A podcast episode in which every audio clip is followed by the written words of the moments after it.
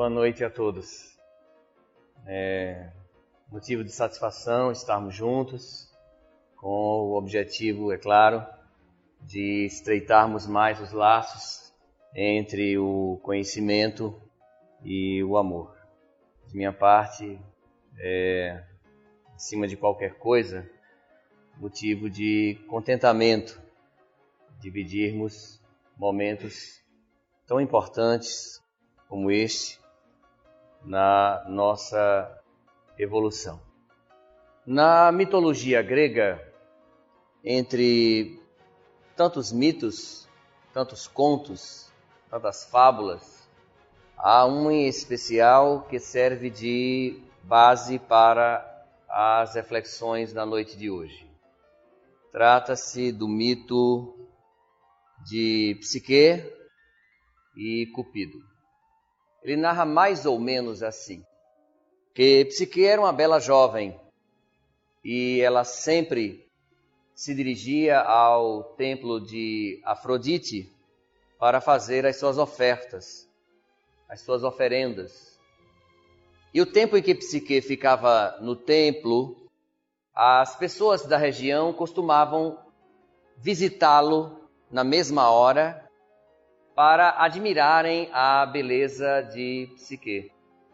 Isto, é claro, começou a incomodar e a chamar a atenção de Afrodite, a deusa da beleza, da vaidade, do sexo.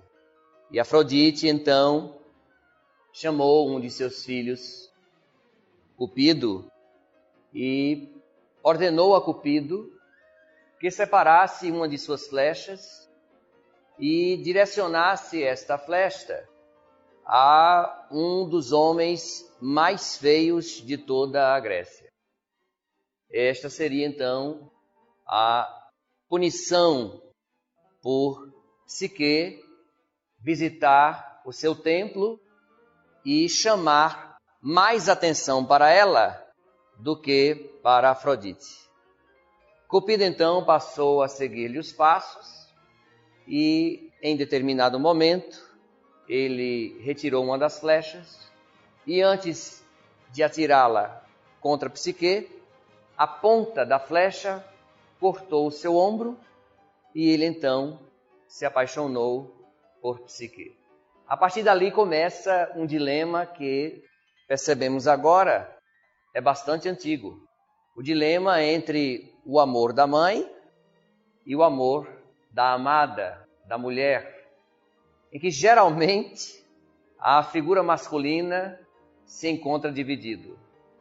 E para que não tivesse as implicâncias da figura materna, ele passou então a amar Psique às escondidas, sem que sua mãe tomasse conhecimento. Ele, portanto, lhe propôs um acordo de que jamais ela poderia saber quem era ele. Eles se encontrariam, teriam inúmeras noites amorosas, mas em nenhum momento ele poderia revelar a sua identidade. Ela concordou e passou então a encontrar Cupido em uma caverna, mantinha suas relações amorosas com ele, e antes que chegasse um novo dia, Cupido deixava então a caverna e voltava para o Olimpo. Com o passar do tempo, as irmãs de Psique, as amigas de Psique, começaram a lhe interrogar a respeito de quem era esse amante misterioso. Inclusive, uma de suas irmãs dizia: se realmente ele é um homem belo, como tu descreves, por que então tu não o trazes para a luz do dia, a fim de que todos o conheçam, a fim de que todos nós possamos ser apresentadas a ele. Siqueu o conhecia pelo contato físico, pelo toque de suas mãos, ela se apaixonara pela formosura de seu rosto, fora seduzida pelo encanto de seu corpo, mas ela realmente não sabia de quem se tratava.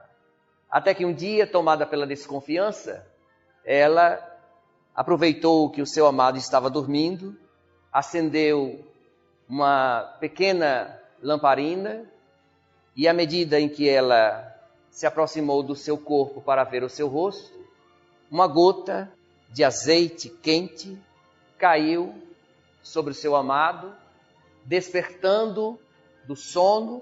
Ele colocou a mão no rosto e lhe disse: Chega, não dá mais. Nós tínhamos um acordo.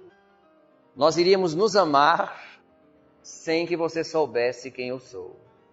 Mas a partir de agora, por você não ter confiado em mim, a nossa relação acabou. Ela começou a chorar, pediu-lhe perdão. Ele foi duro com ela, disse-lhe palavras duras e a abandonou em sofrimento afetivo. Até o enlace de Psique e Cupido, o casal passou por muitos sofrimentos como resultado da incompreensão, da falta de maturidade que muitas vezes permeia as relações afetivas. Até que, finalmente, Psique torna-se uma divindade e encontra Cupido e eles passam a ser felizes para sempre.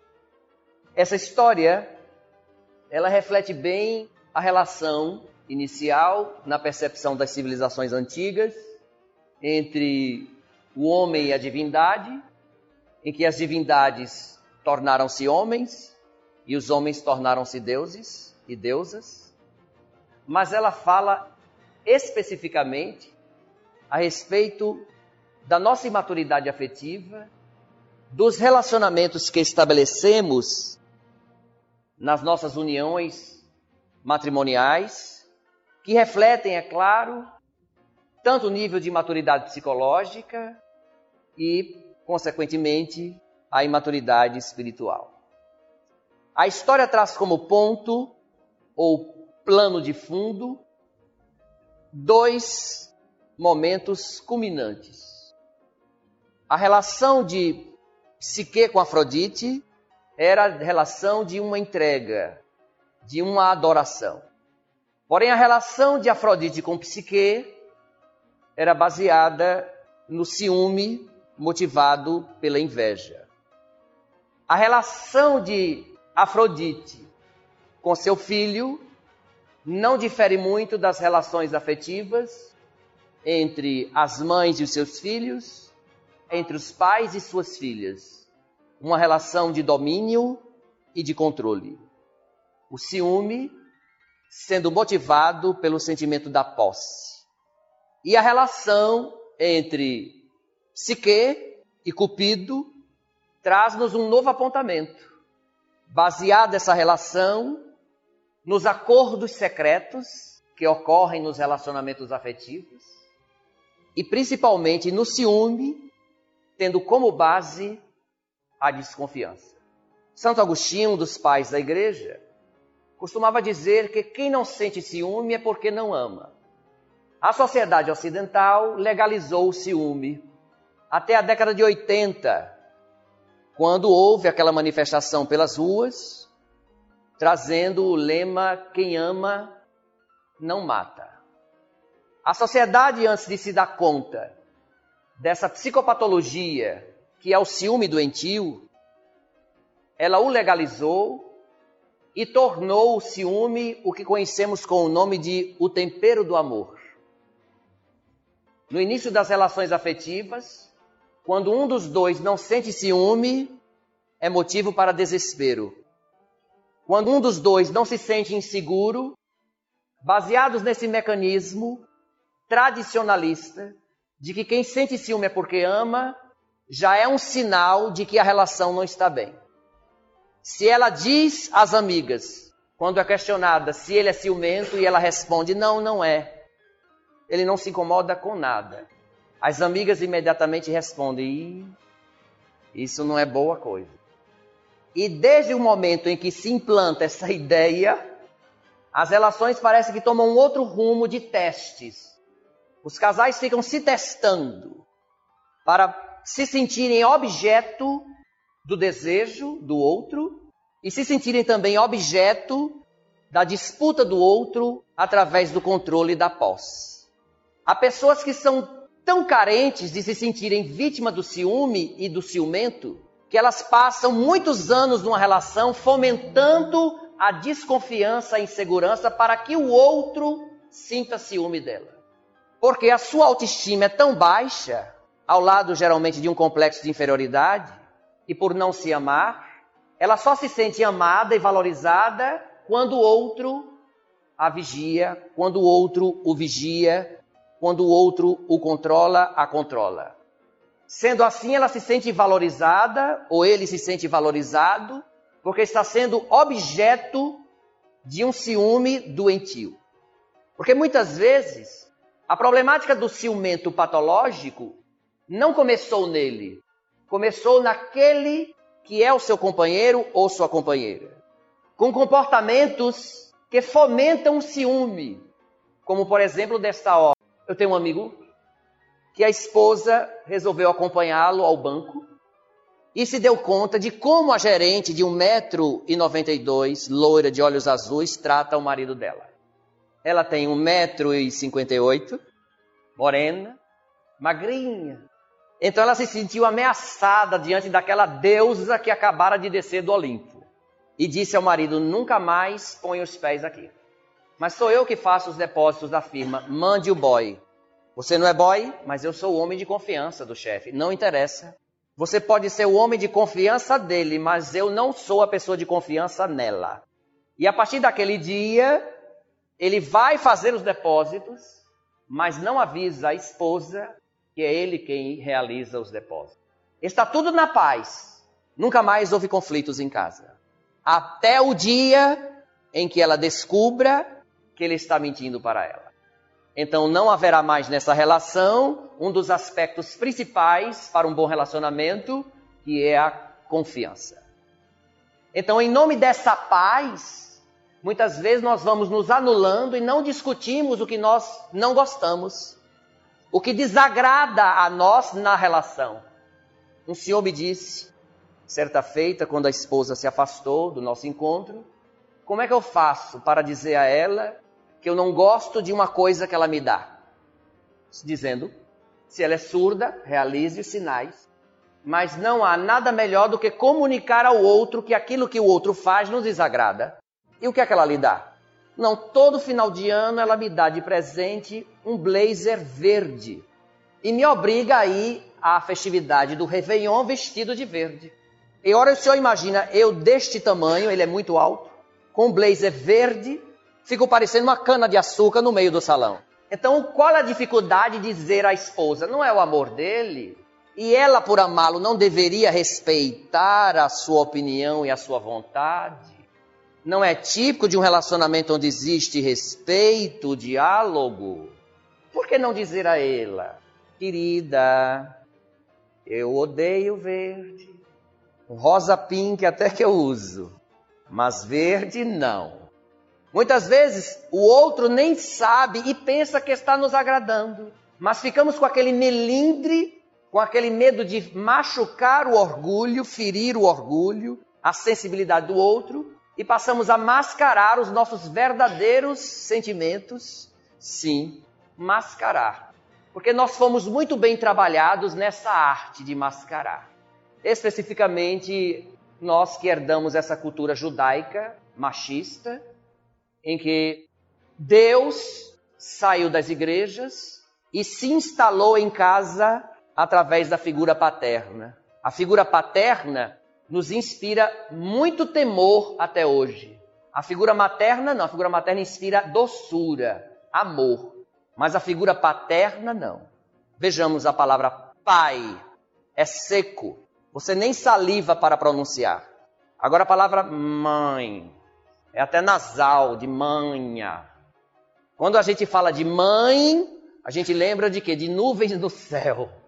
Quando a gente fala de pai, a gente lembra de ferro, de madeira, de pedra. Esses significados afetivos nos foram passados pela tradição judaica. É claro que uma família ou outra estruturou-se de forma diferente. Muitas vezes quem é o pai é a mãe e quem é a mãe é o pai. Então dá para imaginar o psiquismo dos filhos como ficou invertido. Então nesta hora, nós começamos a perceber que somos o resultado de uma cultura que nos ensinou a mascarar o que sentimos e nos ensinou também a negar o que sentimos. Por último, nos ensinou a extravasar o que sentimos. Por exemplo, cólera, briga, violência. Nós fomos muito trabalhados e até hoje os meninos são trabalhados, são estimulados nessa área. Se chegar apanhado em casa, apanha. Apanha duas vezes. Apanha na rua e apanha em casa. Negar sentimentos. Eu não sei aqui, aqui não. Aqui não. Mas no Nordeste, no extremo sul do país, os senhores nunca ouviram falar dessa frase. Homem que é homem. Ah, ouviram? Não chora. Ou seja, negue o que você está sentindo. Não assuma. E nós viemos de uma geração de pais quase esquizofrênicos e autistas. Eram pais geladeiras o filho está nas drogas, rua, que eu não quero marginal aqui em casa. A menina engravidou do casamento, é uma devassa, rua. Ou então, paga-se um erro contra o erro, casa, mas eu não amo mais vai casar. Porque é uma desonra. E viemos dessa estrutura de negar. Você já viu seu pai chorar? Uh -uh. Então engula o choro. Dá até gagueira engolir choro. Ou seja, não chore, porque seu pai não chora. Nós somos de uma geração que até sorrir era proibido. Porque viemos de uma tradição religiosa católica em que até a Idade Média o sorriso era as portas abertas para que Satanás entrasse em nós. Então não podia sorrir. Ainda há pessoas que possuem um belo sorriso, mas quando sorriem botam a mão no rosto, porque tem vergonha do sorriso. Então, vovô, o nosso bisavô, ele formou essa geração. Homem sério não vive sorrindo não, viu? Tá rindo de quê? De nada. Então não tem por que rir. Fecha a boca. Você já viu seu avô mostrando os dentes? Não, porque seu avô é um homem sério. Ah, tá. A gente ia comprar pão ao entardecer, ou então ia andar de bicicleta.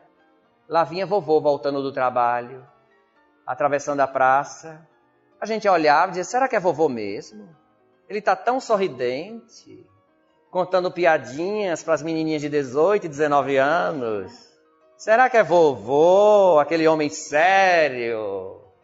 Ou seja, nós, netos, bisnetos, até filhos, nunca soubemos quem era vovô. Vovó sabia, sabia bem quem era, mas nós, nós nunca soubemos quem eles eram. Porque eles colocavam uma máscara para serem aceitos num contexto social denominado hipócrita. Então aprendemos a negar, aprendemos a extravasar e aprendemos também a mascarar, a trocar um sentimento por outro. Ganhávamos um presente, nem entendíamos para que servia. A geração dos nossos avós, uma geração muito mais inteligente do que a nossa. Eles fabricavam os próprios brinquedos. Os meninos hoje não. Só sabem de game. São estimulados na astúcia os pais dizem assim: olha, meu filho já venceu o computador. Inteligente? É não, não é inteligência isso não, isso não é criatividade não, isso é astúcia. Ele joga tanto o mesmo modelo que ele aprende a como driblar a máquina e a zerar a máquina. É o mesmo caminho, repetição, aprende um dia e deixa de errar e acerta. Já os nossos avós, nossas avós fabricavam o próprio brinquedo. A bola de futebol, o time de botão, né? as bonecas, o carro. Então as brincadeiras eram muito mais criativas, muito mais infantis. Então eles nos davam de presente aquela maquina, aquele maquinário, aquela coisa estranha. A gente ficava, para que serve finalmente? E imediatamente, ó, imediatamente o pai colocava a mão. Como é que se diz? Ah, obrigado, vovô. Só isso, é? Não, não, adorei. Adoramos nada, deixávamos encostados, não usávamos para nada aquilo.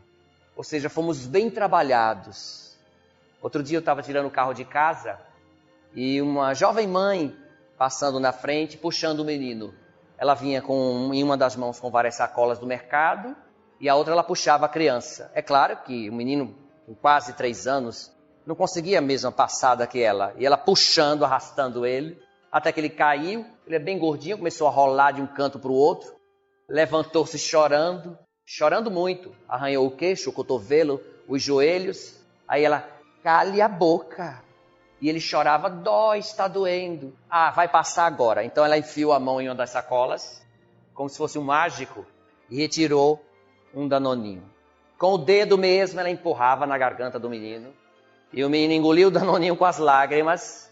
E eu pensei comigo, nossa, olha lá que afetividade materna. Quando ele estiver adulto, na hora que ele estiver sentindo muita dor, ele vai procurar outros danoninhos. O crack, para calar a dor dele.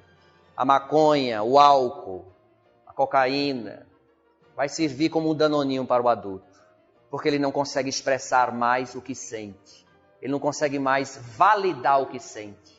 Há pessoas que não conseguem assumir o que estão sentindo, porque têm medo de serem julgadas, têm medo de serem reprimidas, foram muito castradas. Assim acontece com a figura do ciúme. Podem observar.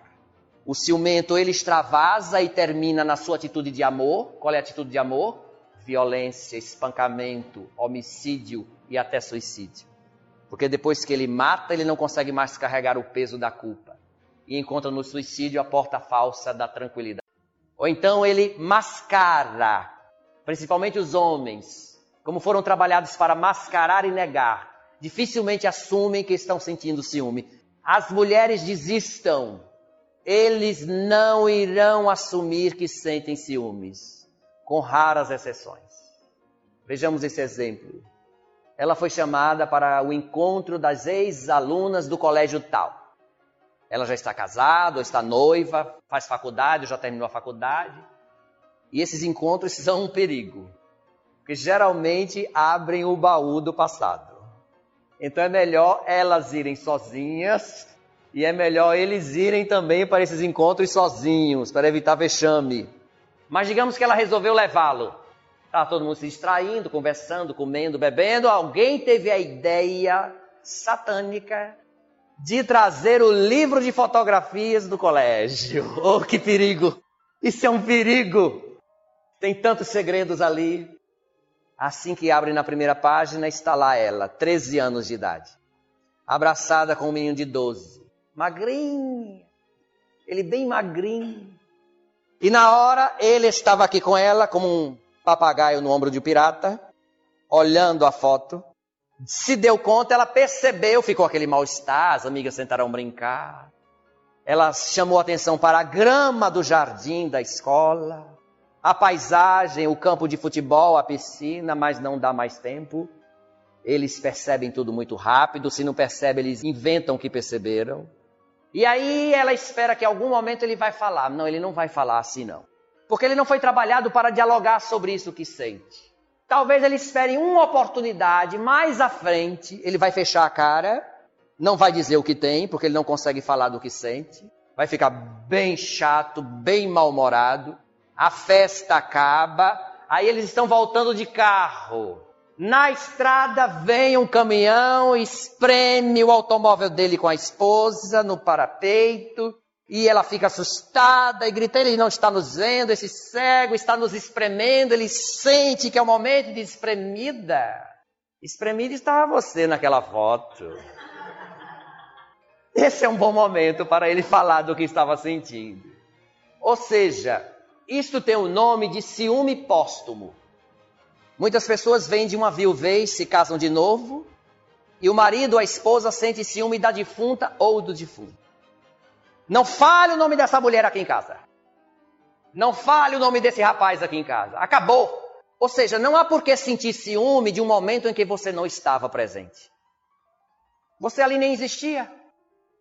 Sim, porque nós só passamos a existir para o outro quando o outro nos percebe. Se o outro não nos percebe, nós ainda não existimos para ele. Lembram da nossa infância, quando a gente tinha as nossas namoradinhas e namoradinhos imaginados? Eu, por exemplo, com 11 anos de idade, tinha cinco namoradas. Eu namorava cada menina linda, só que elas não sabiam que eu as namorava. Eu era muito tímido. Então eu ficava à distância, até que quando elas sabiam, geralmente acabavam o namoro. Então, elas para mim existiam, mas o sentido inverso não existia. Eu não existia para elas. Então não há por que sentir ciúme de uma situação em que nós não estivemos presentes geralmente, nós dividimos o estudo do ciúme em dois tipos de comportamento. Nós estamos primeiramente falando de tipos e não queria agora dizer que se trata de uma personalidade patológica. Não, não é isso ainda. Vamos falar de traços. Há pessoas que possuem o traço, por exemplo, de arrumar a casa. Traço é um traço, é um risco. Ó. Agora há o tipo. O tipo é mais patológico. Traço é gostar de arrumar a casa. Tipo é viver para arrumar a casa. Não é mais traço. É uma monoideia, é uma ideia obsessiva. Traço é gostar de comprar coisas novas e esperar o tempo certo para usar. Tipo é comprar coisas novas para nunca usar. Então nós temos uma diferença básica. Traço é sentir-se um pouco desconfiado, sentir-se um pouco inseguro, mas tipo é viver inseguro, é viver desconfiado. Frequentemente há dois tipos de pessoas que desenvolvem mais o ciúme. São os fóbicos e inseguros e os paranoides, ou seja, os desconfiados. Os fóbicos e os inseguros geralmente vêm de uma educação muito violenta, muito castradora. Pessoas que foram muito marcadas, traumatizadas. Pessoas que foram ensinadas através das surras no lar. As chamadas educação através da violência, em que se surrava o menino, surrava a menina, geralmente eram os meninos, e acreditava-se que com esta surra o menino iria se estruturar. Ou então a educação através de ameaças, como por exemplo, se você não comer isso tudo, eu vou chamar a cuca. Se você não comer ou não for tomar banho agora, eu vou chamar, por exemplo, lá no Nordeste, chama-se, por exemplo, a caipora. Eu vou chamar a caipora. Ou a mula sem cabeça. Eu vou chamar o lobisomem. Essas terapias educacionais podem resultar numa estrutura infantil que vá crescendo sob a ameaça do medo. Ou seja, eu quero fazer algo diferente e ela diz que eu não posso. E quando eu tento fazer o que ela não quer, ela me ameaça com o pânico, ela me ameaça com o pavor. Lembram das canções de Ninar? As terríveis canções de Ninar, que provavelmente foram compostas por Osama Bin Laden. Lembram do boi da cara preta? Cantaram isso por aqui? Aquilo é terrível. E as pessoas ainda acham que a criança dorme quando ouve aquilo. O interessante é que canta balançando. Quando balança o bebezinho, cai a oxigenação do cérebro. Ele fica meio tonto. E a mãe diz: Olha, é só cantar o boi da cara preta que ele dorme. Não é isso, não. Ele está num processo de sonolência forçada. Uma senhora, depois de uma palestra, me falou de uma outra música que eu não conhecia. Essa é mais satânica. Essa diz assim: ela diz o nome da criança. Ela fala assim: Xoxô pavão, sai de cima do telhado. Já ouviram isso aqui? Aqui é bicho papão, é? Sai de cima do telhado. Aí diz o nome do menino ou da menina. Deixa Claudinha dormir sossegada. Aí vem a segunda estrofe. A bomba vem agora. Aí diz assim, ó: Joãozinho não é meu, me deram para eu criar. Você imagina você crescer ouvindo uma mulher dizendo isso para você? Você com toda a segurança que é filho dela. E ela toda noite lhe diz: Você não é meu, me deram para eu criar. Eu tenho muitos primos. Minha infância foi muito saudável, num bairro, num condomínio, uma família muito simples e morávamos bem pertinho do mar. E braço de mar nós chamamos de maré. Ele entra, permeia todo o bairro, quando o mar enche, a maré também enche e termina alagando as ruas dos bairros. E essas cidades baixas, como Recife, por exemplo, eram frequentemente inundadas em maré alta. Ainda algumas localidades que acontecem. Bem menos, é claro. Mas os meus primos, eu era o menor, e eles iam jogar futebol dentro do apartamento em que eu morava. Jogar futebol dentro do apartamento.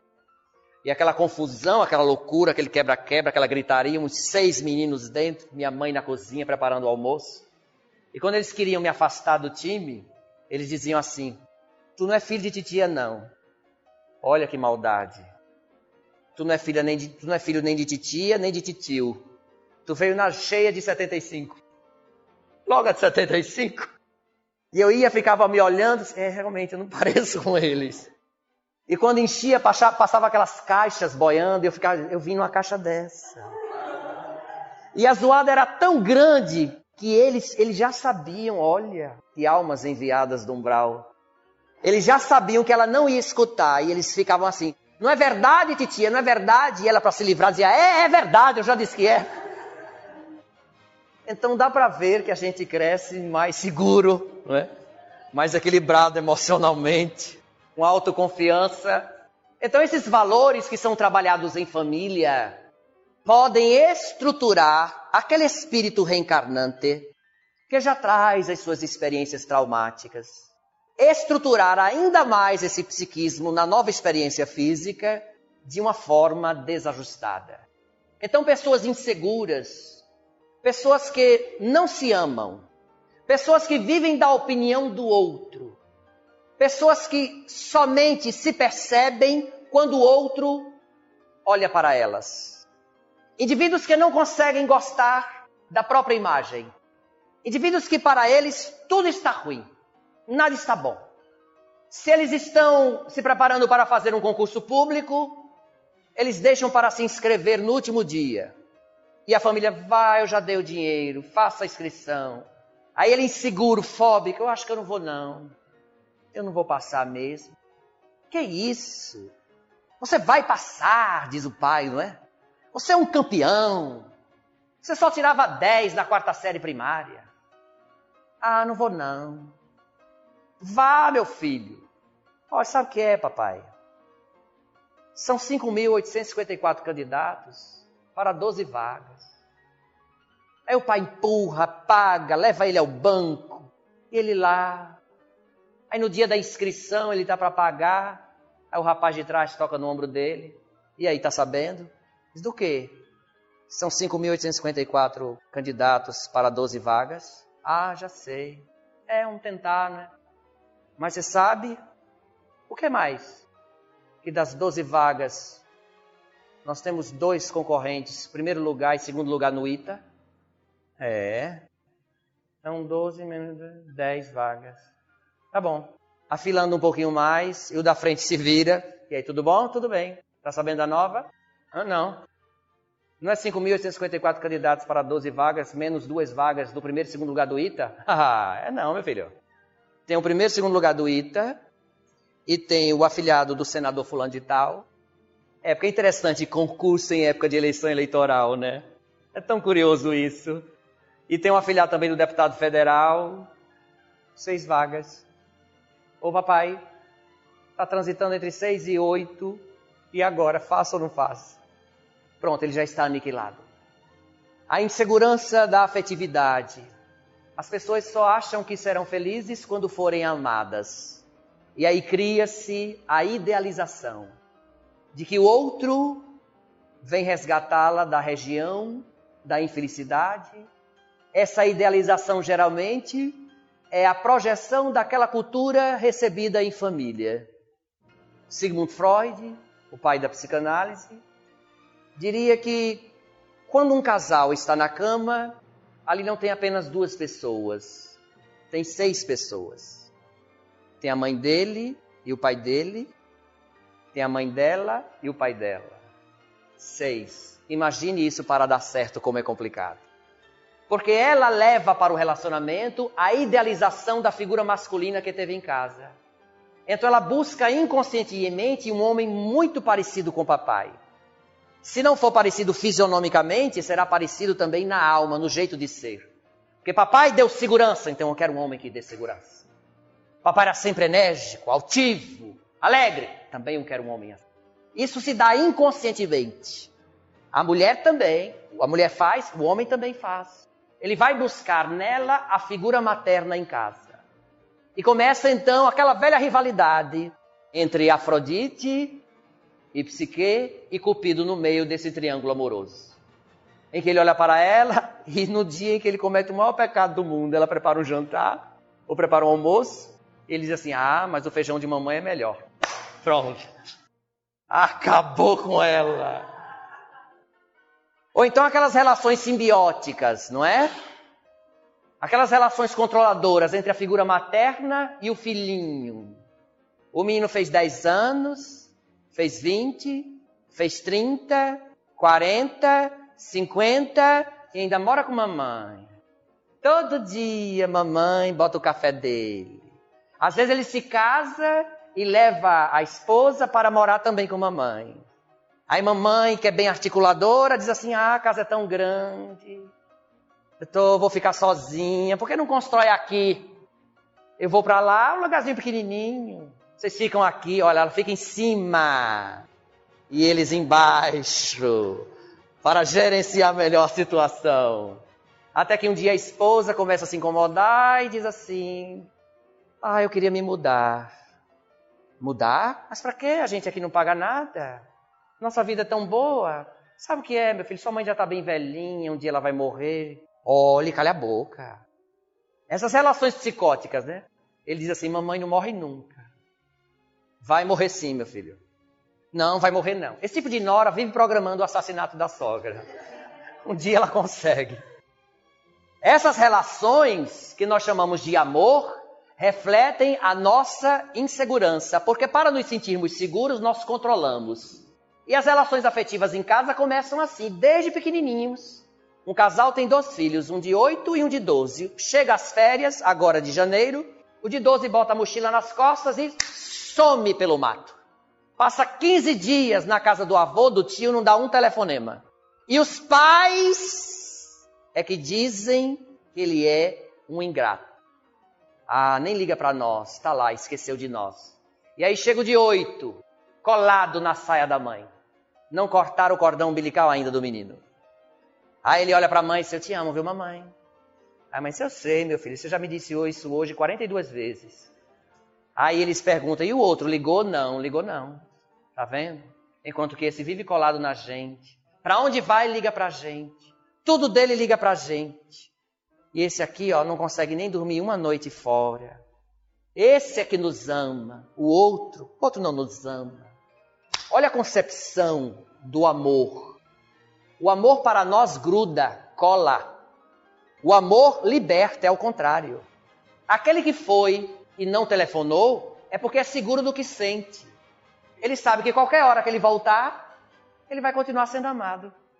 Aquele que está colado é que é o inseguro, esse é que é o problemático. Esse é que está precisando de um diálogo. Esse é que está precisando realmente conhecer o que é amar e ser amado. E isso nós levamos para a conjuntura da família quando nos tornamos adultos. Quando começamos a nos relacionar com o namorado, com a noiva, estamos estabelecendo os laços, nós contamos as vezes que o outro nos diz eu te amo. Há pessoas que idealizam tanto ouvir eu te amo que eles dizem dez vezes para ouvir uma vez. Eu te amo, viu? E a pessoa fica calada. Eu vou desligar, eu te amo, tá? Quarta vez. tá, tá certo. Também. Também o quê?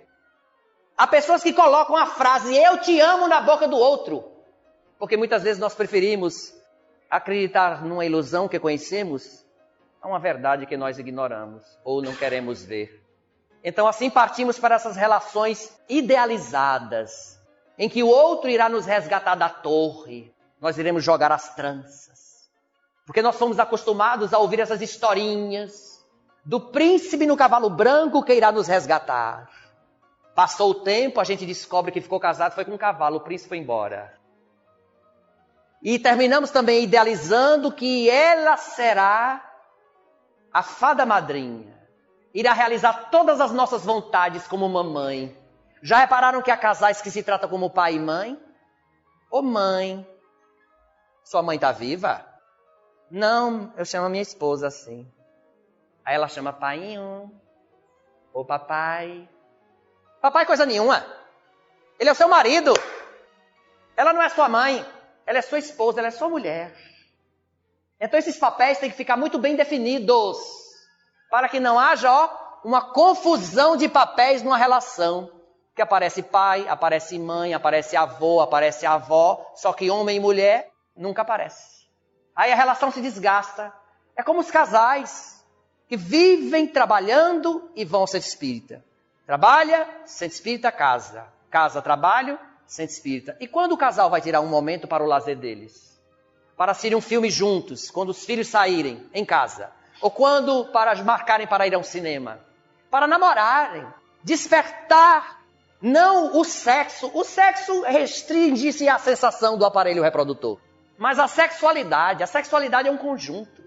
É o resgate da afetividade, do brilho do olhar do outro, da amorosidade do outro, daquela paixão que muitas vezes, do amor que reacende, não de uma paixão que pega fogo e logo se extingue. Não, mas aquilo que é alimentado. Então isso leva ao amadurecimento da relação. É que nós dialogamos aquilo que não gostamos e que gostamos, sem precisar idealizar que o outro nos dê, porque o outro não tem obrigação de nos dar nada. Nós nos propomos amá-lo e não exigirmos sermos amadas ou sermos amados. Porque realmente é feliz aquele que ama. Aquele que ama liberta-se e liberta o ser. Mas na nossa concepção ainda de amor, o amor funde-se um no outro. Podem perceber. Amar é estar colado. E agora com o celular, então, se não achar, um Deus nos acuda. Quando vive desligado, o que foi que houve? Na bateria. Então tome outra bateria. Tome o carregador do carro. Para não ficar sem falar. Ou seja, isso é um controle. E aí nós mascaramos, olha lá, mascarar, mascarar nós mascaramos com o nome de cuidado. Eu estou com cuidado, viu? Olho aberto, outro fechado. Não seria bom manter o diálogo lúcido e dizermos assim um para o outro: Eu estou me sentindo inseguro. Não é mais honesto? Eu estou desconfiando, eu não queria desconfiar de você. Aí o outro vai dizer: Mas por que está desconfiando? Desconfiar, confiança vem da palavra fiar. Fiar é dar crédito. Compartilhar o crédito, confiar. Desconfiar é tirar esse crédito do outro. Então o outro, mas por que desconfiando de mim? O que foi que eu lhe dei para você desconfiar de mim? Então há uma lucidez e eles passam a se ajudar melhor nessa relação. Porque muitas vezes trazemos de casa essas marcas da imaturidade. Na maioria das vezes está na nossa alma, mas outras vezes trazemos da família. A família que investiu, por exemplo, na rivalidade entre irmãos o chamado na psicanálise de complexo de Caim, em que os irmãos rivalizam constantemente e os pais fomentam isso. Porque você não é igual ao seu irmão, hein, que já está prestes a concluir o ano e você gostou tanto da quinta série que repetiu quatro vezes. Então começa, no psiquismo, isso vai afetando o indivíduo. Ele vai sentindo menor, ele vai desenvolvendo uma antipatia ao espírito que era o seu companheiro de jornada, é o seu irmão. Sim, porque essa programação familiar é bem curiosa, não é? Muitas vezes não nos planejamos para os filhos, aí vem um primeiro. O primeiro é herdeiro do paraíso. Por mais pobre que seja a família, ele vai receber tudo de bom e do melhor. E aí não se programa direito, não se planeja, logo após o primeiro vem o segundo. Quando o menino é o rei do pedaço, a mãe engravida. Quantos casos então não ocorreram? Do menino mais velho, ainda criancinha, eu conheci Beatriz no evangelho no lar que eu fui fazer. Estavam todos em silêncio, Beatriz sumiu da sala, daqui a pouco um choro do bebezinho, o irmãozinho de Beatriz, com quatro meses. Beatriz estava puxando o irmãozinho pela perna para que ele passasse, geometricamente impossível, pelas lascas do berço. Aquilo entre o espaço, o corpo, é impossível de acontecer. Quantos casos de crianças que tentaram matar o irmãozinho com um travesseirinho sufocando? Porque não há aquele envolvimento, muitas vezes, esquece aquele que era o primor da vovó, era o filhinho querido da mamãe, e o segundo, quando já chega, ele já chega com um ar de rejeitado. Porque dificilmente ele ganha uma coisa nova. Tudo que ele pega é usado do primeiro. O que é que ele ganha de novo? É fralda descartável e bico de mamadeira. Porque o berço é o do primeiro. Aquele andajá que deixa as pernas dos meninos arqueadas, feito um alicate, aquilo é uma beleza. Aquilo ali também ele pega usado. Aquele quadrado, lembra do quadrado? Lembra disso? que coloca um monte de brinquedo ali, o espaço já é pequeno, e os pais enchem de brinquedo ali, e o menino fica jogando para fora. Aí o pai, que é bem inteligente, faz assim, ele quer brincar com a gente. Brinca nada, ele está morrendo asfixiado, ele está colocando aquilo para fora. Aí vai, o menino jogou tudo na sala, vai, apanha e joga de volta. Aquele quadrado já está penso. O carrinho só tem três rodas. É por isso que o filho do meio tem um problema de coluna. Ele fica o tempo todo inclinado. Aí quando ele está ressurgindo das cinzas, começando a ter atenção, o que é que acontece? Ela engravida. Ela engravida. Então tudo que foi projetado para o primeiro não se realizou, sim, porque o primeiro geralmente é o filho mais neurótico da família. Lembra, o menino não podia espirrar, que levava logo o pediatra. Aí tudo é pediatra. O pediatra já olha assim, sim, mãe. Isso é um resfriadinho, mãe. Não é tuberculose, não. Isso vai passar. Então os pais ficam extremamente neuróticos. Já no segundo, coitado. O menino está queimando de febre, mas isso vai passar. Então o do meio, pode ver o do meio, geralmente quer sair de casa logo, quer trabalhar, quer estudar não sei aonde. O primeiro faz cinco, quatro, seis faculdades, não termina nenhuma. E tudo dele é, hoje eu vou almoçar com a senhora, viu mãe? Venha, meu bebê. Aí depois não entende porque eles se odeiam. Porque eles não se dão bem. Porque nós estamos atrapalhando o reencontro dessas almas. Por não sabermos lidar melhor com essa afetividade. Nesse sentido, meus amigos, entre o ciúme e o amor, nós encontramos as máscaras que o amor se utiliza para ser socialmente aceito. Até que um dia a relação se torna insuportável e descamba para a violência física, para as humilhações, para o espancamento, para o homicídio. Aqueles que mataram as mulheres que diziam amar. Lembram aquela professora do Rio de Janeiro? Escapou duas vezes do marido que não aceitava o rompimento. Porque ele acreditou que ele e ela representavam um apenas. É a conceituação antiga de fusão dos seres. É nós acharmos que por amarmos o outro, o outro torna-se nós e nós nos tornamos o outro. Isso é um engano. É aí que os casais começam a se perder, em que um chama o outro de vida, já repararam? Vida. Oi, vida. Psicanaliticamente falando, quando ele diz para você, você é a minha vida, ele quer dizer, você é a minha morte.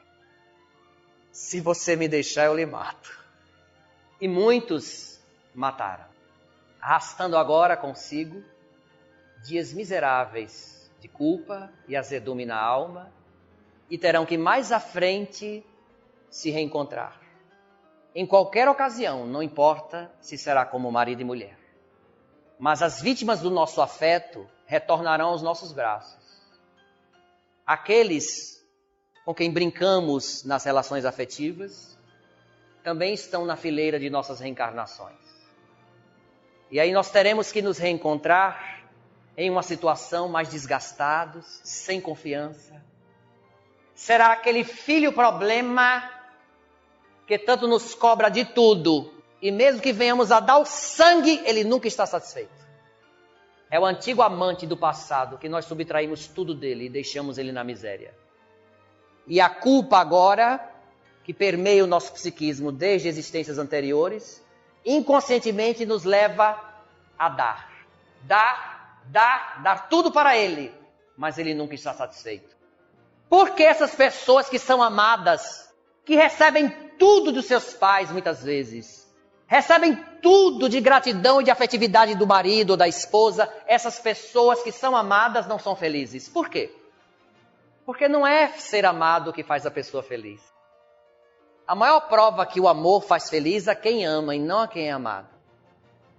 Quantas pessoas são amadas nas instituições que as ajuda, que as atende, que as reergue, e elas continuam mal agradecidas e revoltadas? Isso é a maior prova de que o amor faz bem a quem ama. E são poucos aqueles que se sentem bem quando são amados. Quando se sentem bem quando são amados, é porque já identificaram o amor neles. Nós não podemos reconhecer o amor no outro se não temos em nós. Daí o princípio de Jesus, ó. Ama a Deus sobre todas as coisas e ao teu próximo como a ti mesmo. Como amar a Deus se Deus é absoluto, invisível, e nós somos relativos e sensoriais? Nós só amamos o que pegamos e vemos. Como amar a Deus primeiro? Isso é distante demais de nossa realidade. É por isso que a frase, ó, ama a Deus sobre todas as coisas e ao teu próximo como a ti mesmo. Ou seja, ame-se. Por amar-se, você saberá reconhecer o amor do outro. E amando-se, amando o outro, consequentemente, estaremos amando a Deus. Quando então citamos Santo Agostinho em sua frase: Quem não sente ciúme é porque não ama? Diante da nossa realidade social, é uma inverdade.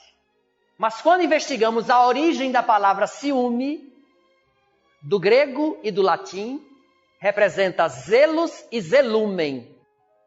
Agora vamos compreender a frase de Agostinho.